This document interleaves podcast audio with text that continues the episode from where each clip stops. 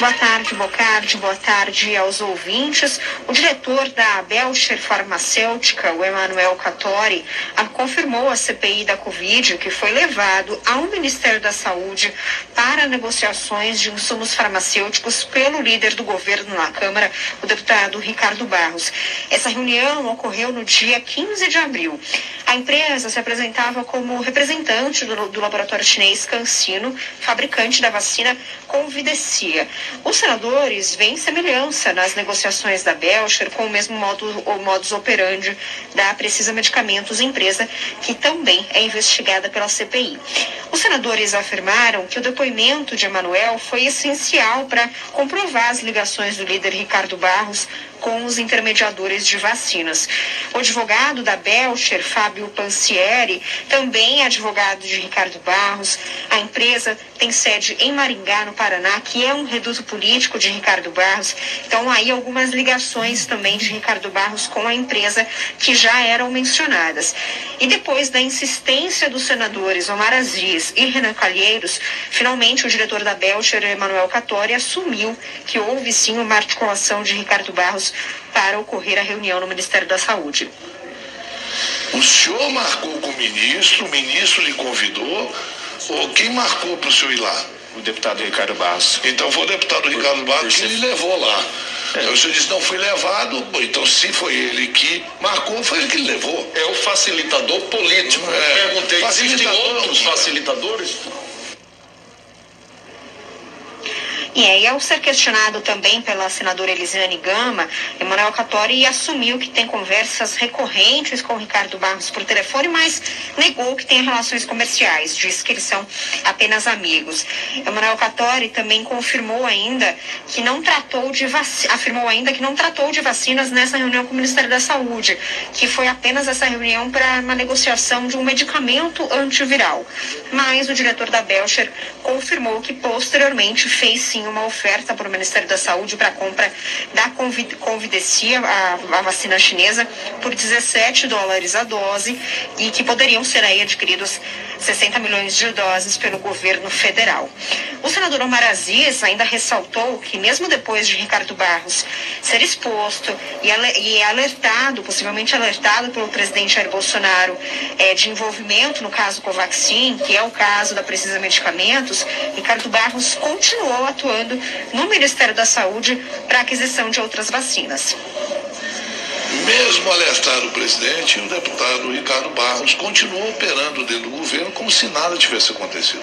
É, conhecido na minha região, o caba com essa coragem é aquele caba que a gente diz assim, esse aí tem coragem de mamãe onça. Então o deputado Ricardo Barros, ele além de ser um tucumerazão, ele tem coragem de mamãe onça. É, vamos lembrar que a produtora chinesa é, acabou revogando as credenciais da Belcher para representação da farmacêutica no Brasil, pouco depois do início das investigações da CPI. E de acordo com Emmanuel Catori, a farmacêutica chinesa alegou razões de compliance, que são os mecanismos justamente é, de, é, de, de monitoramento da própria empresa de legalidades no processo aí de contratos. Bocardi. É, ele, ele falou sobre a questão de negociar vacina com bolsonaristas?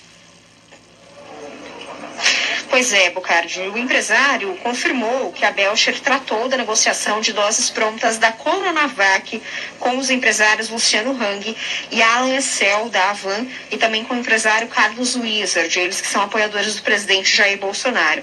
De acordo com, com o Emanuel Catori, os empresários tinham interesse na compra para doação de vacinas ao Brasil. Emanuel disse que foi recebido, inclusive, no Ministério da Saúde, junto com a Alan Excel da Avan para tratar da doação de Coronavac no dia 13 de abril. Seriam doadas, de acordo com o empresário, 9 milhões de doses da Coronavac.